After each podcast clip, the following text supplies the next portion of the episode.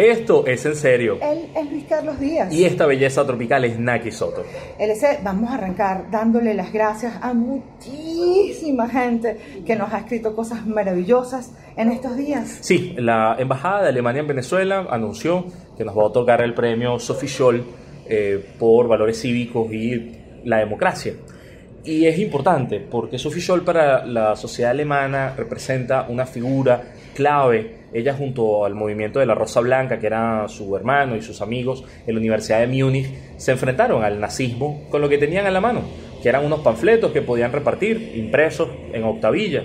Y ese decirle que no al totalitarismo, pues es una gran responsabilidad. Sin duda, el, el, nombre hace tanto por el asunto del reconocimiento, pero hacer lo que hacemos tiene sentido justamente porque ustedes nos ven, porque ustedes comparten nuestro contenido, porque hay gente que nos patrocina a través de patreon.com slash Naki Luis Carlos, todo pegado, porque ese asunto de llegar al WhatsApp de una tía porque me lo mandó la sobrina que está en Austria y le dijo otra que estaba en Valencia, es lo que le da sentido, valor a lo que hacemos. Todo ayuda, así que muchísimas gracias tanto al Patio Content Studio, todo ese equipo de producción, como a ustedes que están allí, que nos comentan, que nos comparten cosas, porque esto lo estamos viviendo juntos. Y como hay que explicar qué pasa en Venezuela, pues está ocurriendo un fenómeno muy extraño en aquí, y es que se vuelve a hablar de elecciones. Pero además en un asunto, o sea, en el medio de la pandemia, en medio de la escasez de gasolina,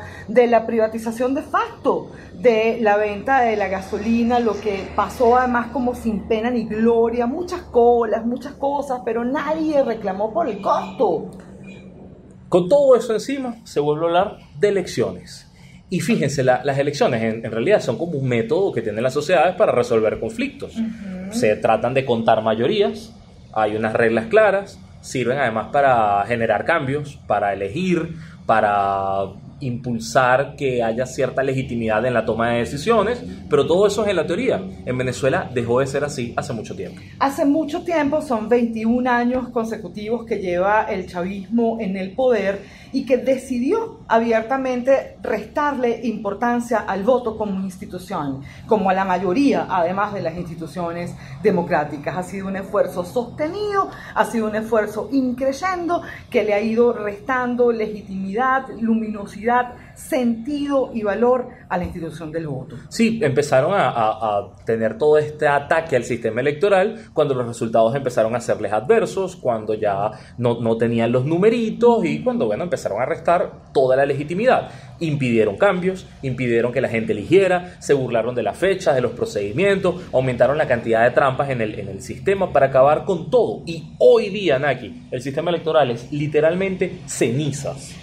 ¿Cómo llegan a ser cenizas? Bueno, cuando Chávez pierde el intento de reforma constitucional en 2007, se dedicó por vías de decretos y otras trampas a imponer su voluntad, aquello que perdió por la mayoría. Cuando la sociedad venezolana ganó la alcaldía mayor de Caracas en 2008 en elecciones con Antonio Ledesma, le guste o no le guste a la gente, pues le quitaron todas las competencias, le vaciaron las competencias a esa alcaldía mayor, a la alcaldía metropolitana. Y eso significó, por ejemplo, quitarle los bomberos, la policía, centros de salud, presupuesto para educación, eh, montones de sistemas que estaban instaurados, hasta, hasta el centro de apoyo a, a víctimas, a mujeres víctimas de la, de la violencia. Todo eso ocurrió solamente por perder Caracas. Y con esa experiencia se les hizo más sencillo en las gobernaciones que se ganaron en adelante imponer unas figuras de autoridad sobre los que legítimamente ganaban, que son los fulanos protectores, que simplemente para darles a ellos el presupuesto que no les da la gana de otorgarle a la gobernación. Y son ellos los que deciden bajo la línea del partido. Con todo eso hacían que el voto perdiera legitimidad, pero la oposición participó en las distintas elecciones asumiendo que ocupar espacios políticos era importante. Así es. Era parte de su estrategia, era mejor estar allí que no estar.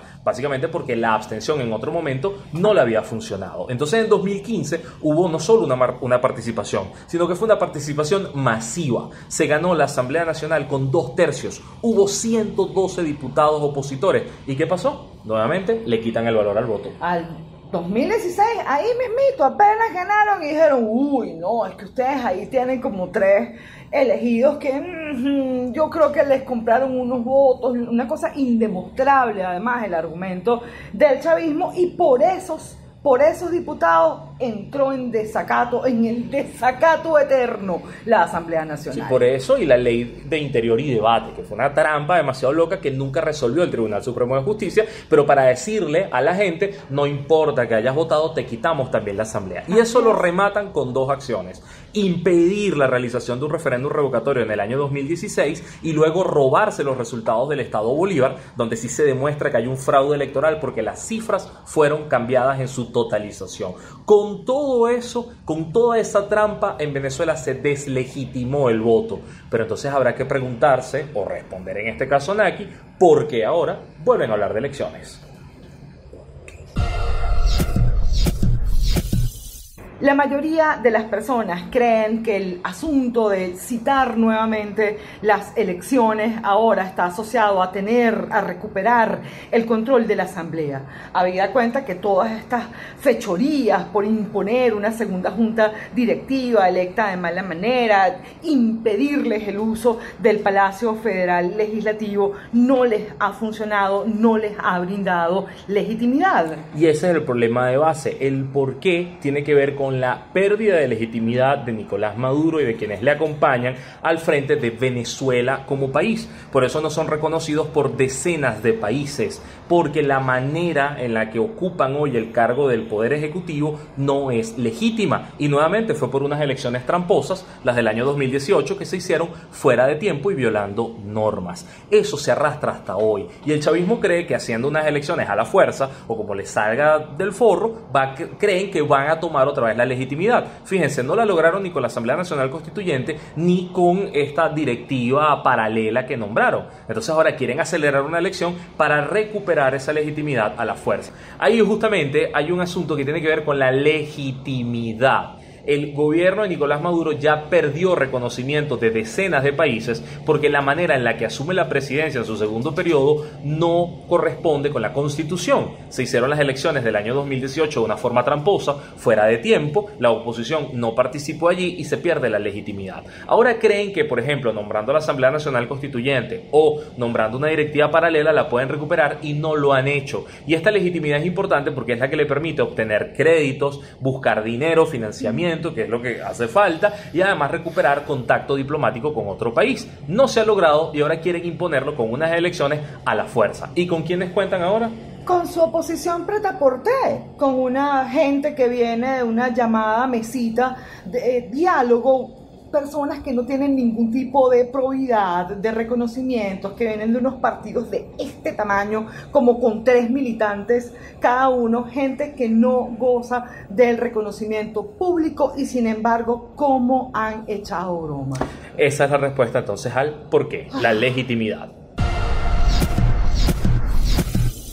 Y entonces tenemos un TSJ al servicio del poder el Tribunal Supremo de Justicia, ese que se encargó en pleno 2016, apenas arrancando el periodo legislativo, de decir, señores de la Asamblea Nacional, ustedes entran en desacato y en consecuencias sus decisiones no son vinculantes. De repente, la mismísima sala constitucional se hace una sala expedita. Gana unas velocidades asombrosas para decidir cosas a favor del poder y eso incluye que el 26 de mayo le haya dicho a la junta directiva paralela a la de un señor que ni siquiera la gente está muy claro que se llama Luis Parra, le dijo, no vale, tu junta directiva es buenísima, fue electa en las mejores condiciones, así que eres tú el que preside la Asamblea Nacional y no Juan Guaidó. Sin mostrar ni siquiera la cantidad de votos necesarios para llegar ahí, sin que se cumpliera la ley de ninguna forma, impidiendo que la oposición entrara al hemiciclo en esa sesión del 5 de enero y con todo ese desastre encima, ese TSJ, que también tiene problemas de legitimidad porque la composición de sus magistrados no respeta los principios que se necesitan para estar allí, con todo ese mezclote es que llegamos entonces a junio de este año. Y este junio ocurre una cosa muy loca.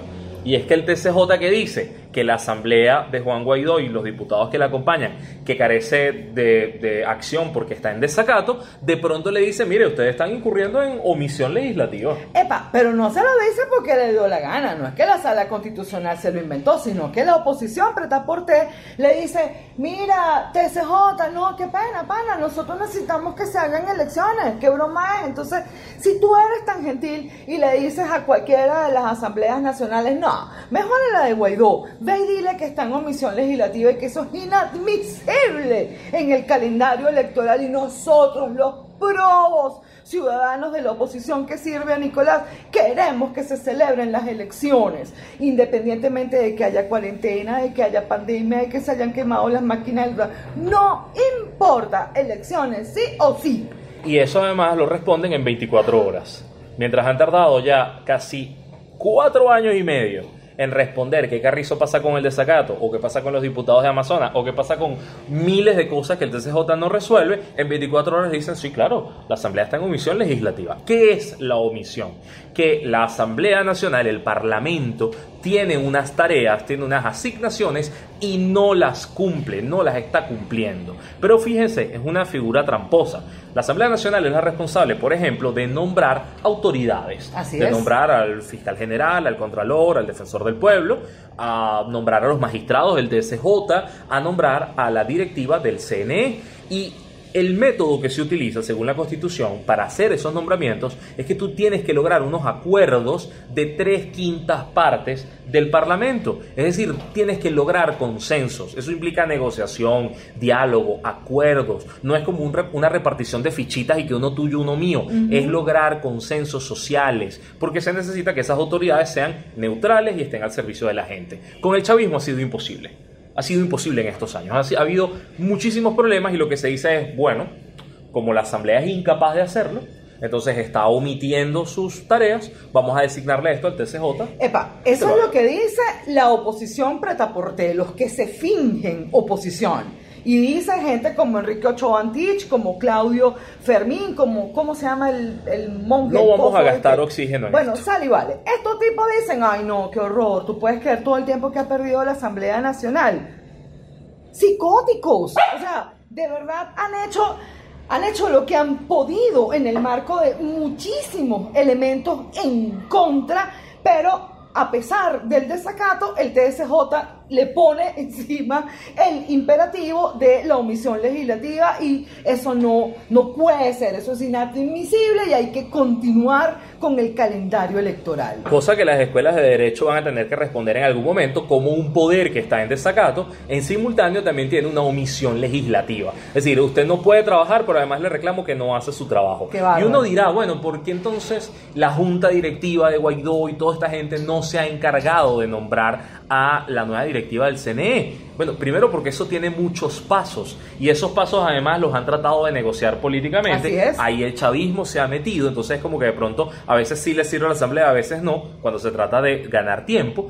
Y luego porque es que los tienen bajo asedio. La, la Asamblea Nacional Venezolana es una cosa que ya casi está reducida a un grupo de WhatsApp y una sala de chat de Zoom no solamente por la pandemia, es que donde se reúnan se los llevan presos. Es porque hay personas que están en el exilio, hay gente que está refugiada en embajadas. Hay presos políticos que son diputados legítimamente electos por la mayoría de los ciudadanos de sus circuitos electorales. Y están presos presos, presos, porque cuando se trata de negociación, acuerdo y diálogo, cuando se llega a esas mesas, lo que tiene el chavismo son rehenes para negociar. Y eso hace que la situación venezolana no sea tan fácil como decir desde afuera, oye, pero ¿por qué?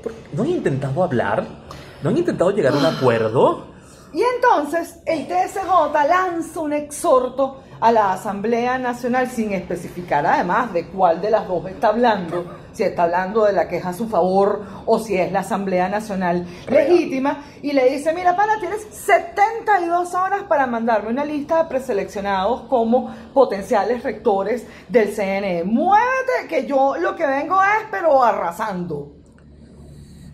Y esa, esa cosa es muy loca, porque básicamente es el TCJ diciéndole a la Asamblea que no reconoce diciéndole, rompe la ley y dame unos nombres express para yo ver si los acepto o no, si los pateo o no, pero para decir que por lo menos te tome en cuenta. Gracias. Aquí hay un doble juego. O decir, yo te lo avisé y como no cumpliste, estás en omisión y lo nombro yo, o como tú estás violando la norma, te voy a meter preso. Con cualquiera de las dos, la oposición pierde. Y por eso la respuesta de la directiva de la Asamblea Nacional ha sido no. La, la, cita textual es la siguiente. Si la dictadura quiere repetir los errores de 2017 y 2018, ya sabe cómo reaccionó el mundo y los venezolanos.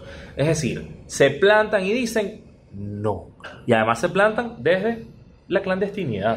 Y una cosa que me dio mucha risa en este proceso es que uno de los miembros de la otra junta directiva escribió un mensaje así como, miren compañeros diputados, yo les exhorto también a que nos encontremos lo más rápido posible. Tenemos apenas tres días para elegir unos preseleccionados y nadie tomó en cuenta la palabra de este señor. No apareció ni en los medios del Estado.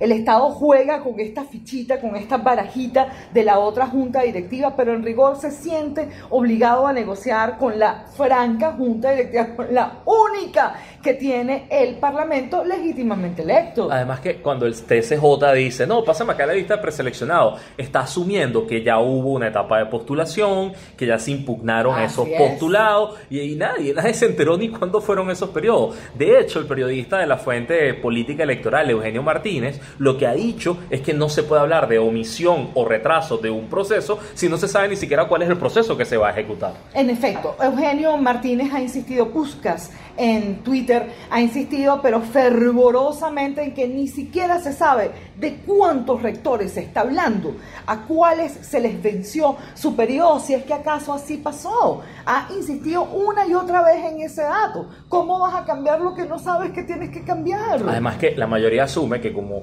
en la dirección del CNE son cinco rectores, entonces tú tienes que cambiarlo y lograr una, una suerte como de componenda donde haya dos chavistas, dos opositores y uno neutral. O tres y dos, o uno y cuatro. Nada de eso importa porque cada rector tiene atribuciones distintas. Entonces lo que vas a tener son parcelas donde si nuevamente el chavismo sigue, sigue, controlando aquellas que están destinadas al proceso electoral, no va a haber ningún tipo de cambio. A eso se suma además, Naki, los rectores suplentes, que también tienen sus parcelitas y son caciques, y las juntas directivas regionales del CNE, que tienen aún más control sobre ciertos procesos. Entonces, eh, si, si usted quiere hablar de elecciones libres, justas, limpias, universales, directas, secretas, lo que pide un ciudadano demócrata en una sociedad, no estamos hablando de un lujo burgués. Los mínimos necesarios y exigibles para una elección no se satisfacen cambiando un rector o dos o tres o todos. Es más que eso. ¿Cómo no? Y además yo creo que una de las cosas que siempre nos agarra como ponchados LC es la carestía de voceros especializados en materia electoral, así sea desde la perspectiva de la tramposería o desde lo ideal. Eh, a Venezuela le faltan voceros para la materia electoral. Termina siendo Eugenio un vocero recurrente, el rector de la Universidad Católica Andrés Bello, Francisco José Virtuoso, pero no son muchos más los que se mueven alrededor del tema electoral y por eso a la mayoría de los ciudadanos les faltan datos sobre lo electoral, cómo reaccionar, cómo se crea eh, agenda alrededor de lo asunto electoral porque no tenemos muchos voceros. Y vivimos una paradoja en la que hablar de lo electoral ya es visto como sospechoso, porque es como ver, bueno, ustedes se rindieron y lo que quieren es plegarse a los planes del chavismo. Y lo que planteamos es un poco distinto. Hablamos de una ciudadanía que sepa exigir unas buenas elecciones para que sepa negarse a unas condiciones que son inaceptables. Por ejemplo, la ex fiscal Luisa Ortega Díaz, que ahora es una youtuber, cuelgo un video en esta semana, así como, miren, no, tenemos que salir a votar y si salimos todos masivamente, todo va a ser lindo, huepa, y no, fíjate que no, qué, qué pena con su merced, pero eso fue lo que hicimos para la Asamblea Nacional y se inventaron la figura del desacato y se burlaron de la decisión de la mayoría porque no les gustó, no les favoreció. Probamos la abstención en 2005 y fue un gravísimo error y mucha gente se lo enrostra unos a otros y tal. Pero bueno, está en el tintero, sabemos de eso, lo hemos probado casi todo y cada vez más el chavismo busca otras maneras de entrampar el asunto de la elección e insistimos de restarle valor a la institución del voto. Tenemos que responder si es verdad que Venezuela tiene el mejor sistema electoral del mundo, porque es uno de los grandes mitos, pero vamos a dejar eso para el episodio especial llamado El chavismo contra la realidad, que si revisan en este canal de YouTube o en nuestro podcast van a ver que ya publicamos uno y quedó buenísimo. Pero eso es para hablar del sistema. Lo que estamos hablando nosotros es del momento político y este es un pésimo momento para la oposición, porque así como no hay voceros que hablen del valor del voto para poder negarse, para poder exigir más, tienes a muchos políticos que como no saben cuál es la hoja de ruta, no saben si hablar de elección los va a dejar bien o mal, no saben si hablar de resistencia y lucha los va a dejar bien o mal, no saben ya si cuentan con ayuda de otros países o no, entonces es un momento donde hay silencio. Vamos a hacerlo de este modo, vamos a plantear que Carrizo está por debajo de la mesa sobre la oferta del TSJ. ¿Qué es lo que el TSJ no nos está diciendo? Y pasa efectivamente por debajo de la mesa. ¿Qué necesita Venezuela en materia electoral?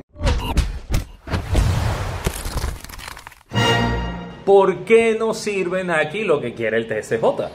Ay, primero porque no es legítimo, no, no es una procura legítima. Yo creo que habría que empezar por allí. Si algo ha demostrado la figura del Tribunal Supremo de Justicia es que no es neutral, es que lamentablemente responde al poder del chavismo y por eso perdió sentido, legitimidad su tarea. Venezuela, por obvias razones, para celebrar unas elecciones francamente libres y democráticas, necesita mucho más que ocho rectores electorales. Y este asunto de que en 20 años o 22 años solamente pocas, pocas directivas del CNE han sido nombradas de manera correcta, es decir, con un comité de postulación electoral, con el trabajo de la Asamblea Nacional. Hay cuatro directivas, por ejemplo, que fueron impuestas por el TSJ. Y hay gente como Tibisa y Lucena que ya está cumpliendo 20 años en el CNE, le van a cantar una velita de cumpleaños con la torta que ha puesto, o que más bien le ha funcionado muy bien para preservar parte del poder, aunque se han cargado por el medio la legitimidad. Que cuando uno dice, ¿por qué insisten tanto en ese tema? Porque es que eso depende de la estabilidad del Estado de Derecho de la República, del reconocimiento internacional y de la capacidad de gobierno. Un país sin Estado de Derecho genera esto, hambre, genera hiperinflación, genera migración masiva, o sea, lo, gallo que es lo procedimental, lo burocrático, termina impactando en la vida cotidiana de la gente. Y ha sido uno de los puntos en los que más ha insistido el rector virtuoso, en la necesidad de un arbitraje institucional que vuelva a dotarle de valor, de sentido, de vigor institucional, valga la tautología, a la figura del Consejo Nacional Electoral, que no puede ser solo la rectoría o la, la activación de esos nuevos rectores, sino que necesitas muchísimo más a través de ese arbitraje, comenzando por un cronograma, sí, que puedas donde puedas cubrir todos los hitos. Si fuese solamente la selección de los rectores y luego la elección, chévere, pero los ciudadanos necesitan saber cuándo pueden impugnar, cuáles son las fechas de sus próximas elecciones, si de verdad vamos a seguir teniendo elecciones o como en regímenes dictatoriales como el cubano, la gente solo va a seleccionar dentro de lo que ya eligió el partido de gobierno. Tiene que haber también, para aumentar los niveles de confianza, garantías políticas y técnicas que estén asociadas a la elección. Cosas que le permitan a la gente no solamente depositar la fe en que, bueno, con el voto yo me expreso. No, señor, pero es que si ese voto no está garantizado en su trazabilidad, en su conteo, en su totalización y en los respetos, en el respeto de los resultados, no hay ningún tipo de garantía. Entonces el voto pierde validez y se convierte en una cosa que puedes manipular con comida, con amenazas, con becas, con llamadas telefónicas, con control biopolítico, biosocial cercano. Puedes controlarlo de muchas maneras y hace que pierda sentido. Y justamente por estas variables finales que toca el EC es que es tan importante reconstruir el sistema automatizado. Si solo se tratase de comprar unas máquinas corriendo ahorita, ah, porque se quemaron las máquinas, chévere. Pero el tema también pasa por un, por un asunto ético, no solo financiero para Venezuela en este momento.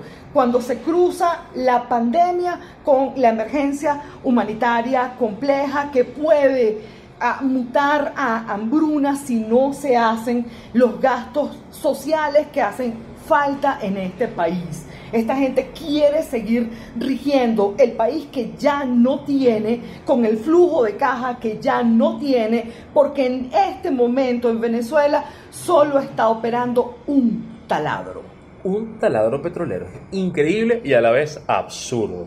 Venezuela en 2012-13 tenía más o menos la misma cantidad de taladros activos que Arabia Saudí. En fin, tenemos que hacer un nuevo sistema electoral automatizado, técnico, con ciertas garantías, que además esté adecuado a la realidad de un país en pandemia.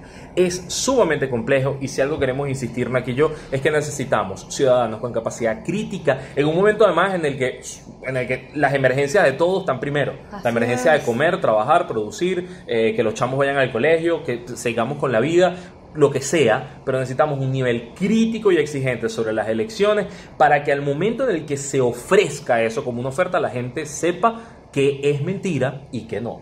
Y que puede además demandar a sus autoridades políticas. El asunto de las redes eh, tiene como esta, esta cosa medio extraña de ponernos a todos en el, en el mismo plano, cuando una autoridad efectivamente nos debe explicaciones, debe darle sentido a la actividad que procura hacer y en el caso de lo electoral más aún. Si hay acuerdos, si hay maneras de lograr acuerdos políticos, hoy día son mucho, pero mucho más costosos y eso ha sido también una misión del chavismo a lo largo de estos años.